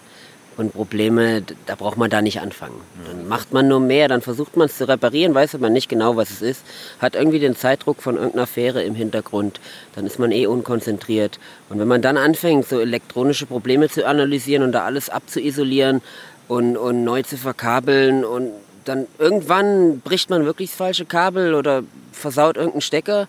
Ja, und dann steht man da irgendwie zwei Tage schaffst seine Fähre oder seinen Flug nicht. Also auf der Reise machst du für sowas eine Woche Pause, setzt dich hin, trinkst deinen Kaffee, entspannst dich und dann, dann löst du das Problem. Aber halt mit Ruhe und nicht so hektisch am Straßenrand. Das gibt nie irgendwie ein gutes Ergebnis, wenn man da irgendwie keine Zeit hat. Genau, das ist ja leider so unsere Situation, dass wir jetzt so noch eine Woche Zeit haben. Wir wollen noch rüber nach Zypern. Klar, jetzt haben wir noch, wollen wir noch ein, zwei Tage hier ein bisschen durch die Türkei gondeln mit den beiden, mit den dreien und dann. Also ich ich, ich finde es auch total klasse irgendwie. Ich bin ja sonst nicht so der Gruppenreisen-Mensch, so, aber das, Ja, mit, mit euch, Aber Aber mit euch war das- klappt gut. Also normalerweise, wenn du so fünf Leute zusammenwürfelst, einer überhaupt kein Mopedfahrer, und die anderen vier noch nie zusammengefahren und dann zwei völlig unterschiedliche Moped-Typen, eigentlich gibt das immer Beef. Aber bis jetzt, äh, ja, wir haben Spaß. Ihr seid auch sehr tolerant, das muss man mal sagen. genau, ja. Ihr seid die äh, als Blümchenpflücker, ähm, Blümchenpflücker-Fraktion. ja, Ja, aber ähm, ich glaube, Joanna, du hast das gesagt, ähm, dass Türkei jetzt nach Afrika jetzt schon wieder so ein, wie hast du das beschrieben? Also, dass du dich hier jetzt schon wieder fast wie, ja nicht wie zu Hause fühlst, aber das ist auf einmal wieder eine ganz andere Welt, ne? also der Unterschied ist glaube ich Der groß, ne? Also wir sind ja, wir wollten extra nicht von Afrika direkt nach Deutschland fliegen, einfach wegen diesem Unterschied, weil anderthalb Jahre Afrika, das prägt einen natürlich. Und wenn man dann direkt in das super hochentwickelte Europa kommt, ist es schwierig. Und deswegen wollten wir, erst haben wir überlegt, ob wir in den Oman fliegen, aber das war auch schwierig wegen Corona und dann halt Türkei. Und wir dachten, das macht uns den Übergang ein bisschen leichter, aber dem war nicht wirklich so, weil gerade der Westen der Türkei, also Istanbul, Ankara, Antalya, ist super entwickelt. Das ist fast auf deutschem Stand. Und das war für uns natürlich irgendwie, ich beschreibe es ganz gern als Überfluss oder Luxus und einfach zu viel und überall Leute, überall Menschen. Und ähm, dann kam noch dazu, wir sind ja quasi vom Sommer in den Winter geflogen. es war 0 Grad und Schnee, als wir in Istanbul ankamen. Ähm, Ja, also die ersten zwei, drei Wochen hatten wir wirklich ein bisschen mit Kulturschock zu kämpfen. Es geht langsam wieder, muss ich sagen. Aber manche Dinge sind immer noch viel, zu viel. Und mir geht es genau umgekehrt. Also ich meine, gut, klar, wir sind in der Nähe von Izmir äh, hier in der Türkei angekommen. Äh, da ist auch alles noch hochmodern und dachte ich auch zwischendurch, sieht ja fast aus wie in Deutschland. Ähm, aber jetzt so in diesen Bergen, wir fahren hier durch Bergdörfer. Ähm, wo noch so alte Steinhäuser sind. Oder auch dieses erste Dorf, wo wir da äh, in der Nähe übernachtet hatten, wo dieses Campingplatz, dieser Campingplatz mhm. war, wo wirklich auch nur so, so alte Bauern äh, und, und, und äh, Mütterchen mit, mit Kopftüchern rumlaufen, irgendwelche kleinen Mini-Mopeds. Ähm, also Zusammengeschweißte Anhänger. Genau. Das, das ist schon echt, ja, das ist schon nicht mehr so Europa, wie wir es kennen. Ja, ähm, ja, ist immer eine, eine Frage der Perspektive. Das stimmt. Ja, und jetzt sind wir an diesem wunderschönen Platz, haben unsere Zelte aufgebaut, haben gerade lecker gegessen. Vielleicht machen wir gleich noch ein Feuerchen an. Oh ja. Ja, aber mit Sicherheit. Wozu hat denn der Joshua Camping sonst? Feuer. Ich habe hier den halben Wald abgeholzt Ja, für ja. euch. Also, das muss schon verbrannt werden. Das muss weg.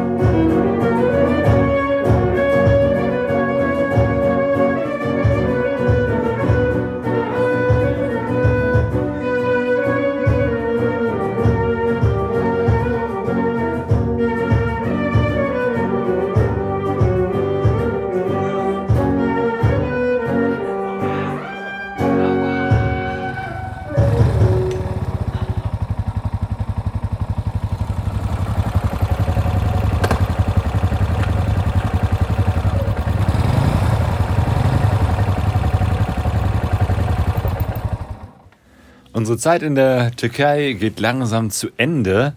Wir waren jetzt doch ziemlich lange als Gruppe unterwegs, ne? Fünf Nächte, fünf, sechs Tage ähm, mit Motorrädern unterwegs, quer durch den Süden der Türkei. Sehr schöne Sachen haben wir gesehen und tolle Dinge erlebt. Aber dein Motorrad war immer noch kaputt.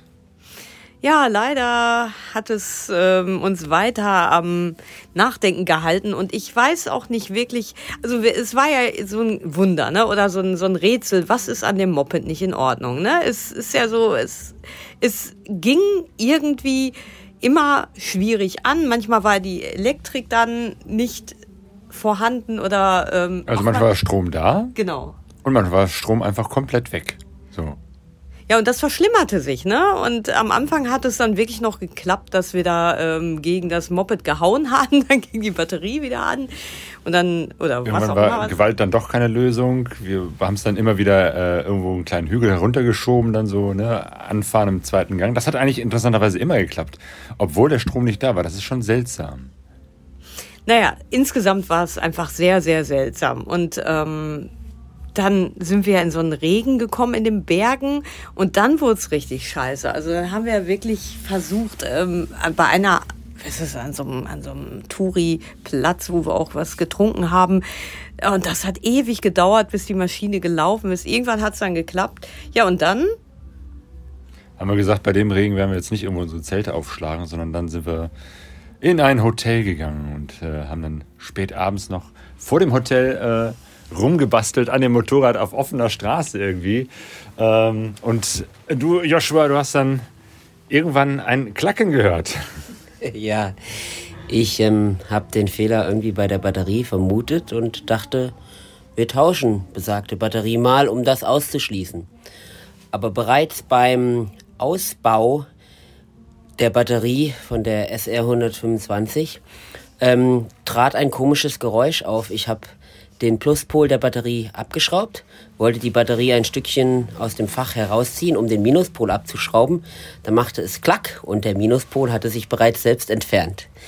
Also letzten Endes hat sich die Befestigungsschraube am Minuspol losvibriert. Und das erklärt eigentlich die ganze Bandbreite der Probleme, weil das nämlich während der Fahrt schon losvibriert ist und dann natürlich immer mal durch Schläge wieder Kontakt bekommen hat, der gerade so gereicht hat, das Motorrad zu zünden. Und manchmal eben nicht gereicht hat, das Motorrad zu zünden. Und äh, der auch während der Fahrt natürlich vibriert hat, dadurch immer mal ein paar Zündaussetzer, Leistungsverlust. Und ähm, ist auch logisch, dass das ähm, schlimmer wurde, weil besagte Mutter, die das Ganze gekontert hat, hat sich natürlich immer weiter weg vibriert, je weiter man gefahren ist. Und deswegen hat das zur Verschlimmerung tendiert. Also es war nur ein loser Minuspol. Und vorher hat das ein Mechaniker durchgeguckt und nicht gesehen. Wir haben ja selber, es war jetzt das zweite Mal, dass wir das Motorrad auseinandergenommen haben und rumgesucht haben. Und erst beim dritten Mal haben wir es dann entdeckt. Und jetzt sind wir schon wieder ein paar hundert Kilometer gefahren seitdem. Und äh, siehe da, es, ist, es läuft jetzt wieder. Es war tatsächlich die olle Schraube. Ja, genau. Und äh, ja, wie, wie hießen nochmal die ganzen Orte, wo wir waren? Ähm, Konstantin, du bist doch hier der, der, der Profi. Also, zuerst haben wir ein, ein Canyon. Ah ja, genau, das war das letzte Mal, ne? Genau, wo wir so wild übernachtet. haben, in so einem Canyon, das war Wild wunderschön. Das war, war das Omana? Das war bei, bei Shahir. Das kleine Örtchen da, was keiner kennt, hieß Bashlar. Waschlein. Und von dort aus sind wir nach Süden Richtung Ormana gefahren.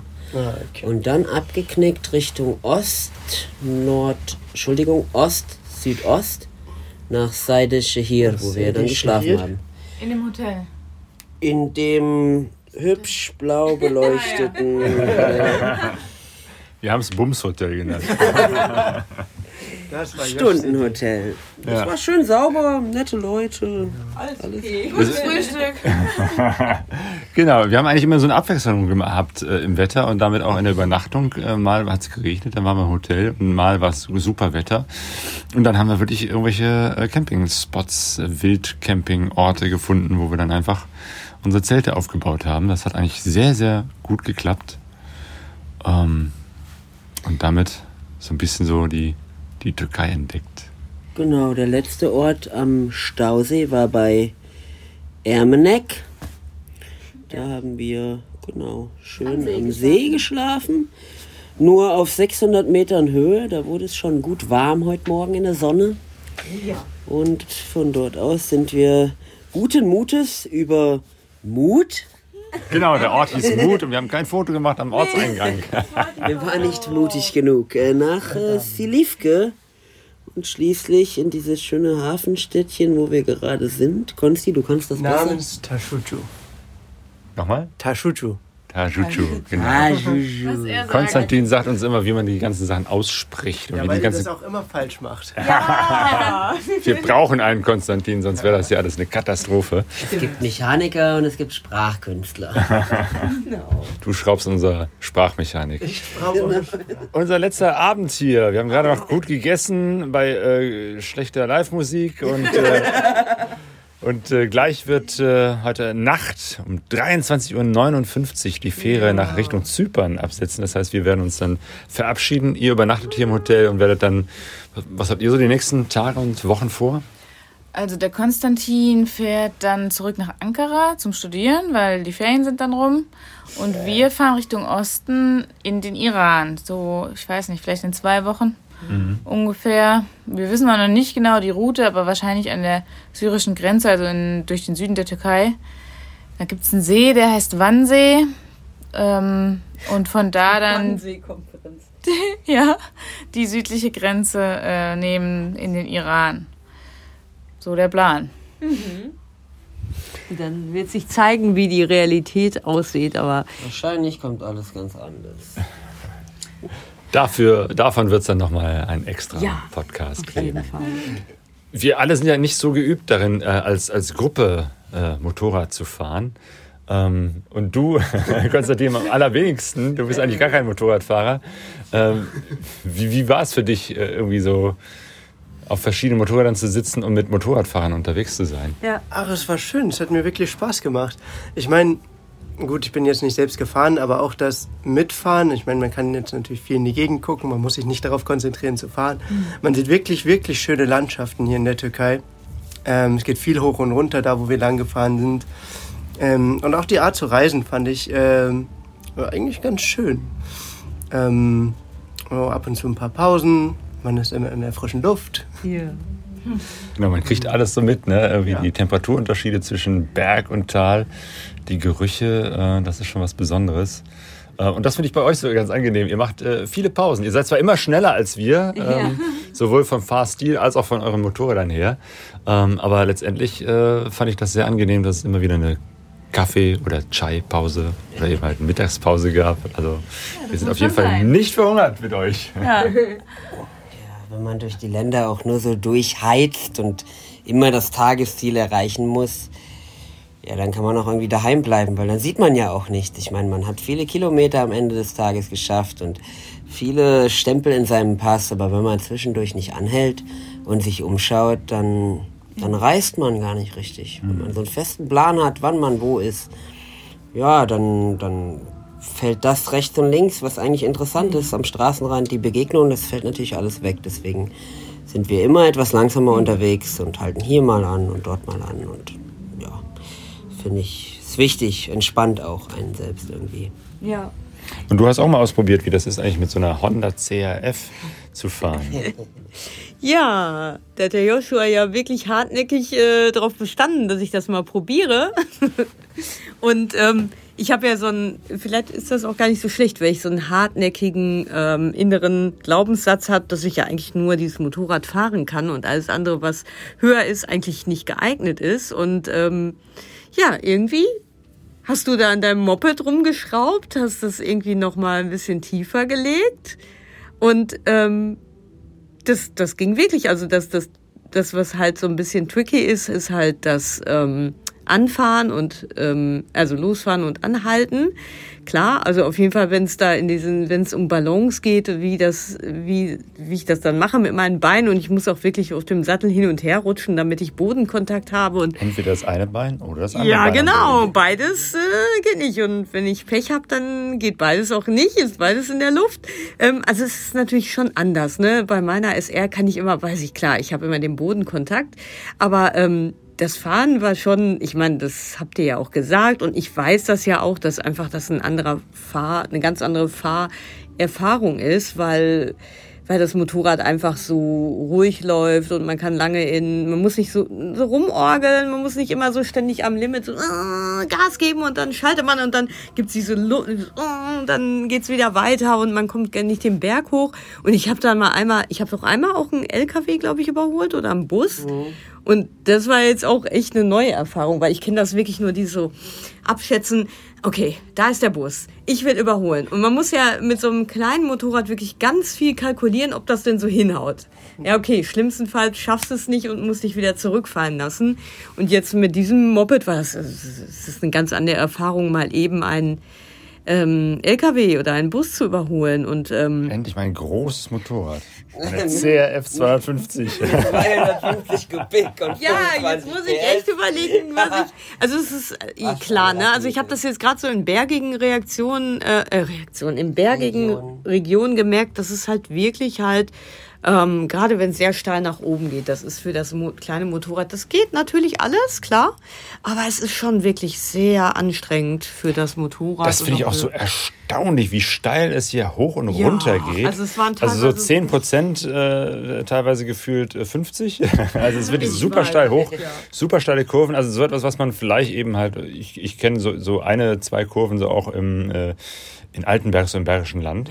okay, Aber hier ist dann über ist 100 Kilometer ständig nur das so rauf und dann wieder runter. Wieder ra- also es hat so echt sowas von Kirmes. Also, ja, wie heißt das nochmal hier, diese äh, Rollercoaster? Achterbahn. Ja, ja. Also, Achterbahn mit Landschaft. Ja. Auf jeden Fall hast du eine gute Figur gemacht auf der CRF. ja, das war wirklich fünf Minuten gefahren und schon bist du da über die Bodenwellen drüber. Ich weiß auch gar nicht, ob du sie nicht gesehen hast oder ob es dich einfach nicht interessiert hat. Batsch, batsch, über die Dinger war- drüber war- in der Kurve, volle Granate. Das, Ich war so Das war konzentriert darauf, dass, dass ich auf diesem Motorrad bleibe und dass ich vor allem mit dem Anhalten, als dann diese Polizei, genau, wir sind in eine Polizei, Polizeikontrolle geraten die Pozilei. und ich dachte so, boah, wenn ich jetzt den Polizisten umsemmel, weil ich nicht richtig halten kann, dann komme ich wahrscheinlich noch in den Knast und dann ist es das jetzt irgendwie. Nee, aber haben wir dann, mit drei Motoren weitergefahren. genau und ähm, äh, ja irgendwie, das war jetzt das erste Mal für uns und für euch ja auch, das die ihr erste Mal viel länger hier seid. Türkei, Und ja. der wollte wirklich halt ganz, der wollte einfach unsere, Lizenz, Lizenz. ja, Führerschein. genau, Führerscheine sehen und dann, ja. Hat es auch. Ist schon dreist, ne, dass so ein Polizist einfach deinen Führerschein will. Die Ich hab Sonja- gesagt, was stimmt denn bei dem nicht? Die Sonja war so langsam mit ihrem Rauskramen des Führerscheins, dass er irgendwann ungeduldig wurde und äh, uns schon weiterschicken wollte. Und dann, Sonja hat es nach einer halben Ewigkeit gefühlt geschafft, ihren Führerschein zu finden und stellte sich dann ganz provokant vor den Polizisten und meinte, no, no, no, no, no, bitte gucken Sie jetzt meinen Führerschein an. Ich habe ihn extra rausgeholt. Jetzt möchte ich auch, dass der kontrolliert wird. So. Aber wisst ihr, es kann auch natürlich so eine Taktik sein, wirklich, dass man so verpeilt wirkt. Nein, ich bin's ja wirklich, aber dass die Leute dann wirklich keinen Bock mehr haben. So kommt man manchmal auch weiter. Ja, also in Afrika redest du so lange mit denen, bis die merken, es geht ihnen so viel Kohle durch die Lappen von den ganzen Leuten, die vorbeifahren, die sie hätten vielleicht ein bisschen, ne, ein bisschen backschisch. Und wenn du dann lang genug mit denen redest und die merken, die kriegen nichts, dann sagen die, fuck off. Und dann kannst du fahren. Immer. Was für uns noch so ein bisschen äh, Herzflattern erzeugte, war, dass wir äh, ja eigentlich vorhatten, am äh, Dienstag die Fähre zu nehmen, rüber nach Zypern und hatten die schon im Netz, aber noch nicht gebucht, weil dieses äh, der Tage im Voraus irgendwie eine Fähre buchen ist ja eigentlich nicht unser Ding, sondern wir gucken mal, wie weit wir es schaffen und dann buchen wir. Und dann stellten wir fest, wir können die gar nicht mehr buchen. Die ist zwar angezeigt, aber man kann sie nicht buchen. Und das war dann doch etwas äh, doof, als wir da saßen. Und äh, von dieser einen Fährgesellschaft die nächste erst am, am Donnerstag äh, da war. Und äh, das war dann ein bisschen doof. Und dann haben wir zum Glück noch eine Fähre am Mittwoch, also für heute, äh, bekommen. Genau, immer wieder mit Übersetzung. Genau, und äh, die Fähre fährt dann auch heute, obwohl es sehr windig ist. Und äh, der Mensch hier vom Hotel meinte auch, ja, passt auf, ob ihr überhaupt auf die andere Seite kommt. Also Zypern ist jetzt zweigeteilt, nämlich äh, Nordzypern, der türkische Teil, und äh, der Süden eben halt der griechisch geprägte, aber eigentlich eine eigene Republik Zypern. Dazwischen eine Grenze, die von der UN bewacht wird. Da gab es ja viele äh, Geschichten, äh, das ist äh, Auseinandersetzungen. Deswegen ist es eben halt so eine UN-bewachte Grenze, ob wir da überhaupt drüber dürfen mit Fahrzeugen.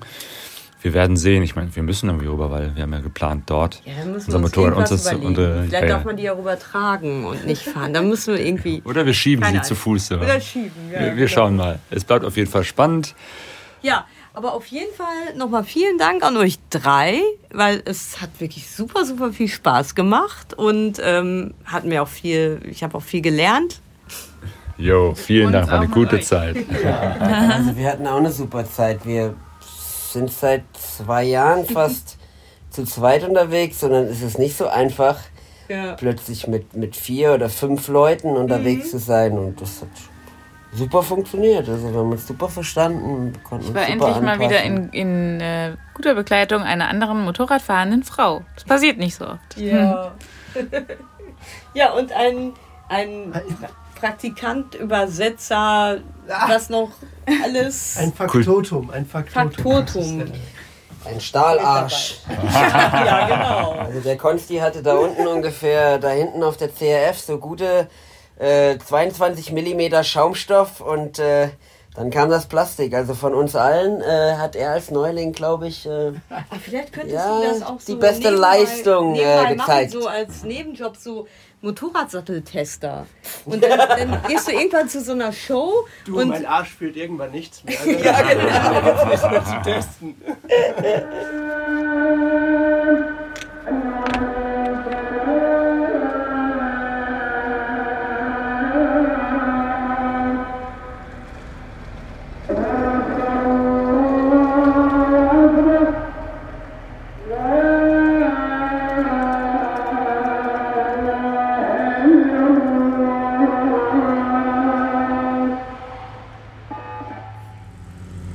Mann, Mann, Mann, Mann.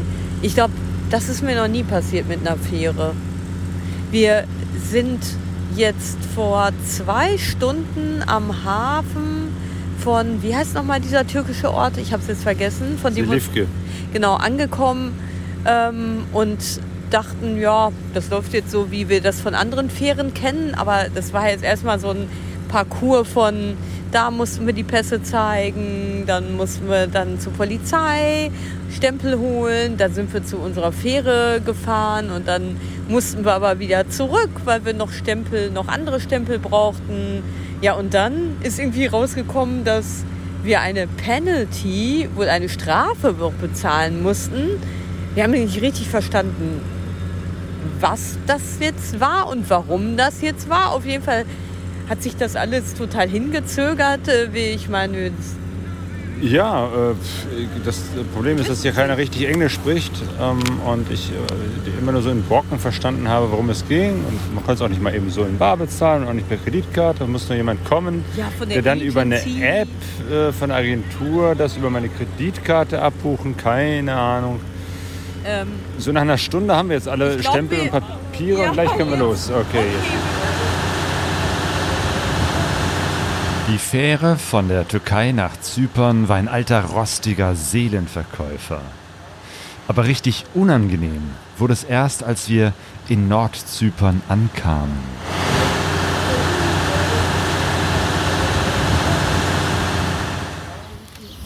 Das ist ein Scheiß mit der Bürokratie hier in Nordzypern. oh Gott. Ja, also ein Drama an der Grenze. Also nicht nur, dass wir, äh, bevor wir die Fähre genommen haben, einen riesigen bürokratischen Aufwand hatten. Oh ja. Ausreise aus der Türkei, jetzt Einreise in die türkische Republik Zypern. also Ist erst auch mal- genauso kompliziert. Genau, also erstmal sind es 1000 Stationen. Allein schon, wenn es klappt, dauert das ewig lange. Und dann die letzte Station war jetzt äh, die, wie, wie hieß die nochmal? ja, im Prinzip aus dem Claudia. Zollgebäude herauszukommen. Also wir haben sozusagen ne, ein Visum bekommen, dass wir hier äh, überhaupt rein, reinreisen dürfen. Ganz nebenbei gesagt, ich dachte, das wäre einfach nur ein, ein Teil von der Türkei hier.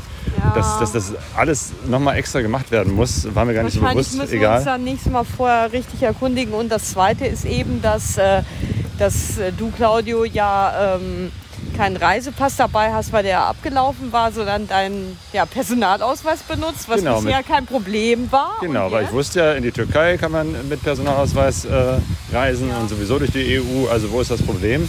Ich darf Aber- auch hier einreisen in die Ja. äh, türkische Republik Nordzypern, aber mein Motorrad nicht, weil ich keinen Pass habe. Sonja Genau. schon, weil die hat einen Pass. So, und So, jetzt jetzt hieß es erstmal so, Sie können rein, aber das Motorrad bleibt hier im Zoll. Ja, genau. Und dann standen wir da mit großen Augen, großschreckensweiten Augen. Und dann haben die Zollbeamten gesagt, ja, gehen Sie doch mal da ins Büro zu unserer Chefin. Da sind wir ins Ähm, Büro gegangen. Ja, und da haben wir dann einen Mitarbeiter gefunden, der meinte auch erst, nö, geht nicht, geht nicht. Und da meinte er, aha, aber wenn Ihre Frau, also ich, den gültigen Reisepass hat, dann können Sie in die Stadt fahren und sich eine Vollmacht geben lassen von Ihrer Frau, dass die Ihnen dann erlaubt, äh, Nee, umgekehrt. Ja, ich umgekehrt. gebe dir eine Vollmacht, dass Ja. Sonja mit ihrem Pass mein Ja. Motorrad aus dem Zoll rausholen darf. so, genau. Das Und- haben wir jetzt ja. genau gerade gemacht. Wir waren da gerade auch bei einem Anwalt, haben den gefunden, haben jetzt ein Papier, wo drin steht, dass Sonja die Vollmacht hat. Ja. Ob wir damit jetzt allerdings auch wirklich das Motorrad rauskriegen Oh, können. nee.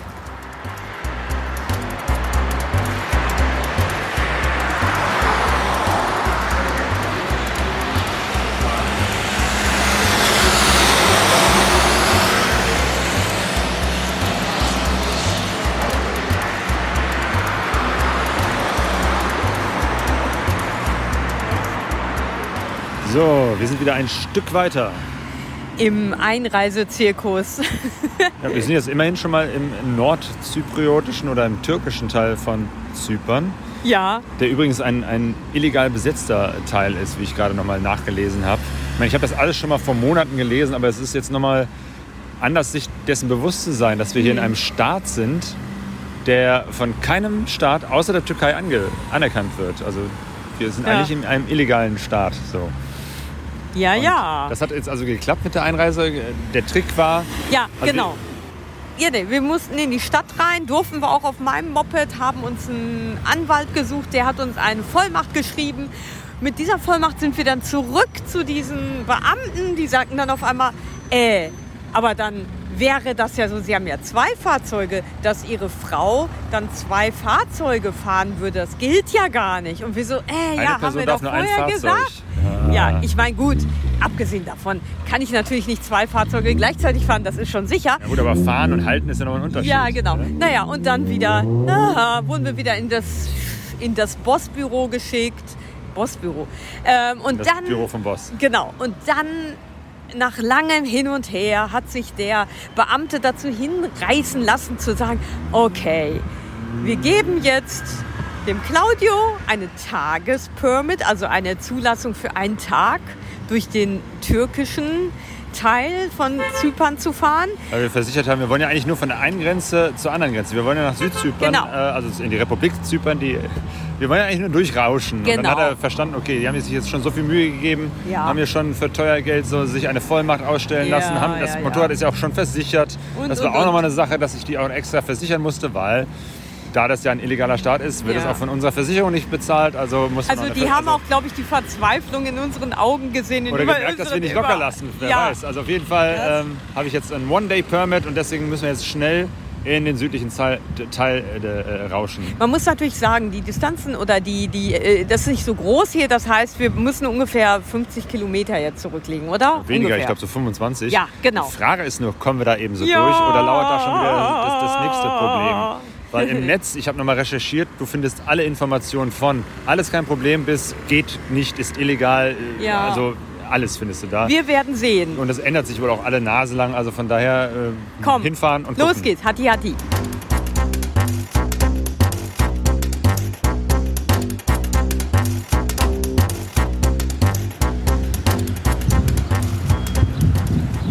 Es wird spannend. So, ich glaube, wir sind schon. Nee, wir sind noch nicht richtig ausgereist. Also wir sind jetzt durch den ersten Grenzposten Ja. durch.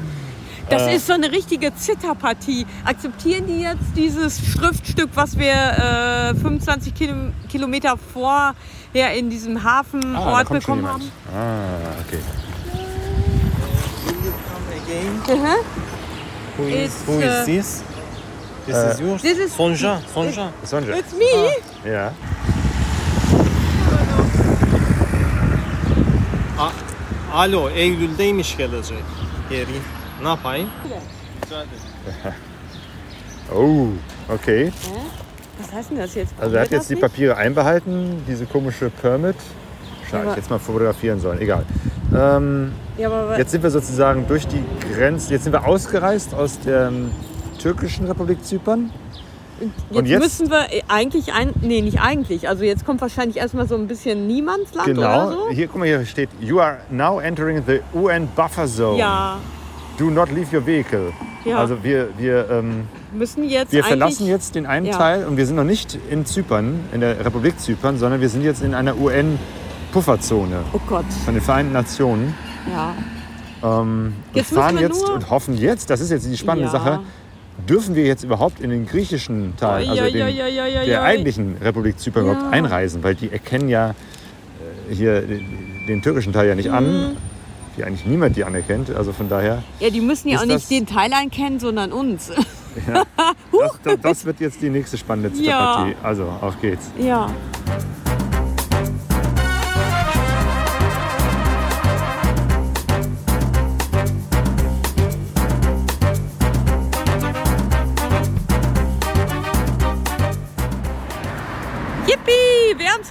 Wir sind im griechischen Teil von Zypern angekommen. In der offiziellen Republik Zypern. Ja, und das war Ah. gar nicht so kompliziert, jetzt Gott sei Dank, wie wir dachten.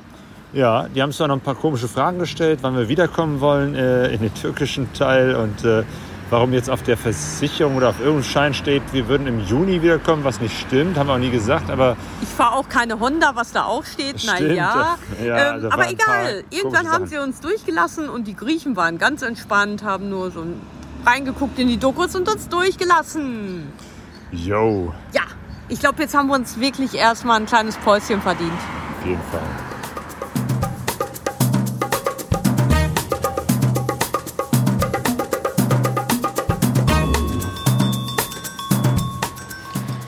Wir sind jetzt in Zypern, in der Republik Zypern.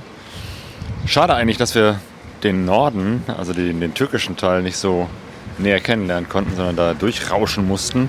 Naja, Rauschen nicht unbedingt, weil die Insel ja auch jetzt äh, klein ist. Aber wir hatten ja für Claudia nur ein Tagesvisum und deshalb sind wir dann innerhalb von, weiß ich nicht, äh, wie viele Kilometer waren das?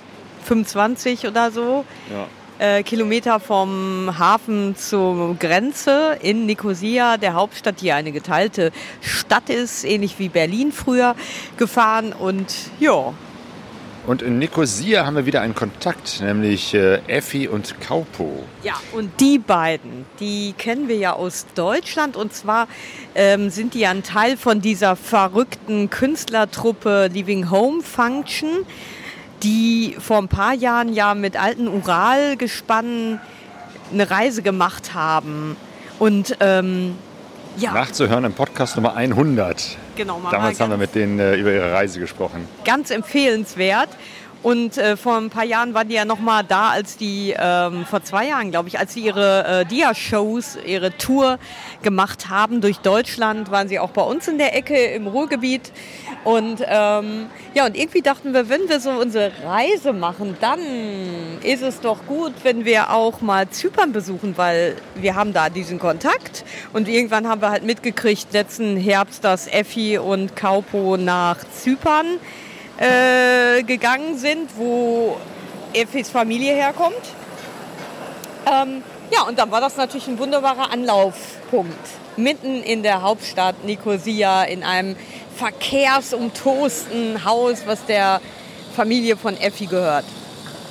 Die haben da ihr Studio oder ihr Atelier, ähm, wo sie jetzt hauptsächlich Töpferarbeiten machen. Richtig, die beiden sind ja Künstler, äh, bildende Künstler und ähm, ja, und es war einfach schön, die beiden wiederzutreffen. Ähm, Kaupo kommt übrigens aus, ähm, Estland. ich wollte schon sagen Estonia, genau. Also wirklich ein lustiges, witziges Pärchen, äh, total super nett, die beiden.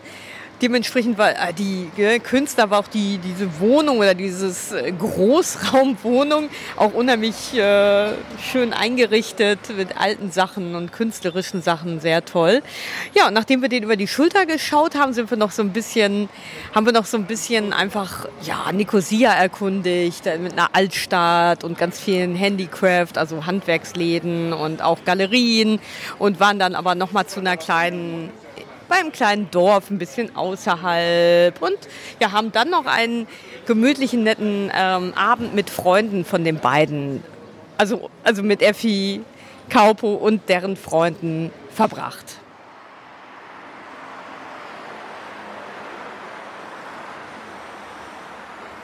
we, we moved to Cyprus, and now here we are uh, building a ceramic workshop. Nach ihrer Weltreise beginnt für Effi und Kaupo jetzt ein neuer Lebensabschnitt. Sie bauen sich ein Keramikatelier in Nicosia auf. Ich habe Effi gefragt, wie es ist, nach all den Jahren nach Zypern zurückzukehren. Sie gewöhnt sich langsam an die Stadt Nicosia und den Verkehr hier. So it's nice to be sharing this uh, experience of being here also through someone else's eyes. So it's quite nice. Yeah. Aber es ist auch interessant, die Heimat aus der Perspektive von Kaupo, einem Esten, kennenzulernen. Uh, it's very different, I think, from also Germany and Estonia is, are quite similar in, in some ways. I think Cyprus is very different. It's like, um, yeah, there's definitely a Middle Eastern vibe here. There's like, it's very traditional. Das Leben auf Zypern ist wirklich anders, sagt Kaupo. Hier kann er den Middle Eastern Vibe spüren. Traditionelle Werte werden hier gelebt, wie der Zusammenhalt in der Familie. Und hier sind die Menschen relaxter. Es ist ganz normal, wenn man eine halbe Stunde zu spät kommt. Man gewöhnt sich dran. Das ist ja alles ein bisschen langsamer. I think people here are more relaxed, definitely. So if you go somewhere half an hour late or whatever, it's fine, it's normal. You have to know this, you have to get used to it. So it's like the- like a slow. It's it's much slower slower pace. I find it very relaxing, actually. Zypern ist eine sehr kleine Insel und so haben Effi und Kaupo schon nach einem halben Jahr schnell Kontakte gefunden. Es leben gerade mal eine Million Menschen hier. Man lernt sich schnell kennen, weil man sich einfach öfter begegnet. I mean, it's very familiar. But If you go to the other side of Cyprus. Und umso seltsamer ist es, dass das Land Zypern und auch die Hauptstadt Nikosia geteilt ist.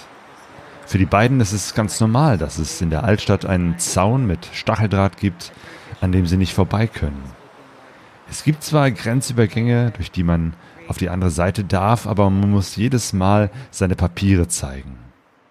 don't know. Like ever since I was a kid, I've been um, watching on the news the, the Cyprus problem, the Cyprus problem. This president is going to win and he's going to solve the Cyprus problem. The next president is going to win and he's going to solve the Cyprus problem. So it became like this like never-ending problem that Effi kennt das seit ihrer Kindheit. In den Nachrichten wurde immer vom Zypern-Problem gesprochen und vor den Wahlen versprechen alle Politiker, das Zypern-Problem zu lösen. Doch seit fast 50 Jahren ist dieses Problem ungelöst. Es gibt Menschen, die durch die Teilung ihre Häuser verloren haben und die immer noch darauf warten, eines Tages in ihre Häuser zurückzudürfen. And, but my uh, idea was already before that probably I will escape for the summer months uh, to Estonia or some or Germany or somewhere. So I think. Für die beiden Künstler ist das Thema Reisen nicht ganz abgeschlossen. Sie richten sich zwar ihr Keramikatelier ein und knüpfen Verbindungen zu Galerien, wollen aber auch noch unterwegs sein. Kaupo kann sich vorstellen, in den Sommermonaten in Estland oder Deutschland zu arbeiten. Effi will vielleicht in ein paar Jahren woanders hinziehen. Vielleicht nach Estland. but at some point I could imagine moving on maybe to Estonia Somewhere really cold.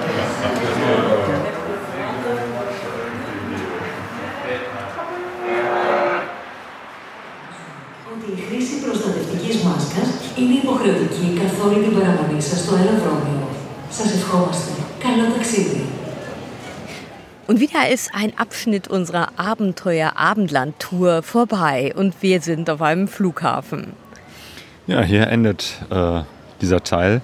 Wir haben unsere Motorräder wieder untergestellt hier, in, hier auf Zypern und werden die Reise später wieder fortsetzen. Und ich glaube, wir haben diesmal wirklich einen guten Platz gefunden für die Motorräder. Die stehen jetzt in einer Werkstatt, äh, wo auch noch ein paar Arbeiten an ihnen durchgeführt werden kann. Genau, das ist jetzt der Luxusaufenthalt für unsere Mopeds, nachdem die bei den letzten beiden Standorten in Griechenland und vorhin in Italien einfach äh, unter so Vordächern oder ganz draußen standen, ähm, ist es doch jetzt ein bisschen komfortabler. Und wir haben noch den Service dazu, dass äh, die gewartet werden, die beiden Mopeds. Ja. Also wir haben jetzt so eine totale komprimierte Zwei-Wochen-Reise hinter uns. Ich habe jetzt so im Rückblick das Gefühl, wir haben in dieser kurzen Zeit so unheimlich viel erlebt. Wir waren ja in Griechenland, haben da gestartet, dann sind wir ja mit der Fähre rübergefahren nach Festland Türkei. Da haben wir ja dann die Johanna, den Joshua und den Konstantin getroffen. Und mit denen waren wir fünf Tage lang in den Bergen der Türkei unterwegs. Dann hat uns ja wieder eine Fähre rübergebracht nach Zypern.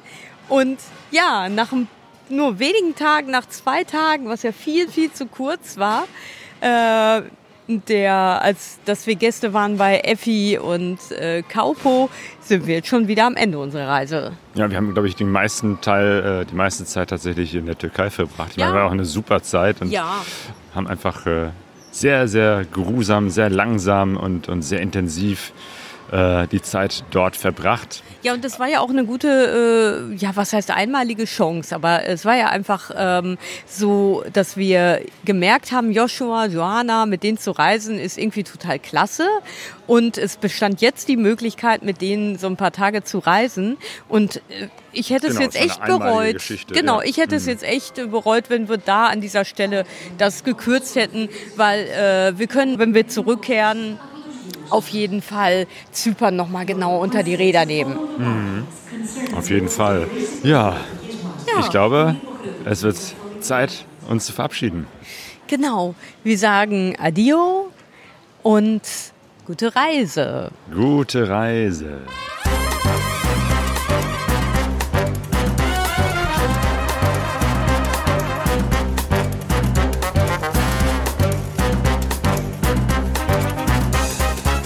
Das war der dritte Teil von Abenteuer Abendland.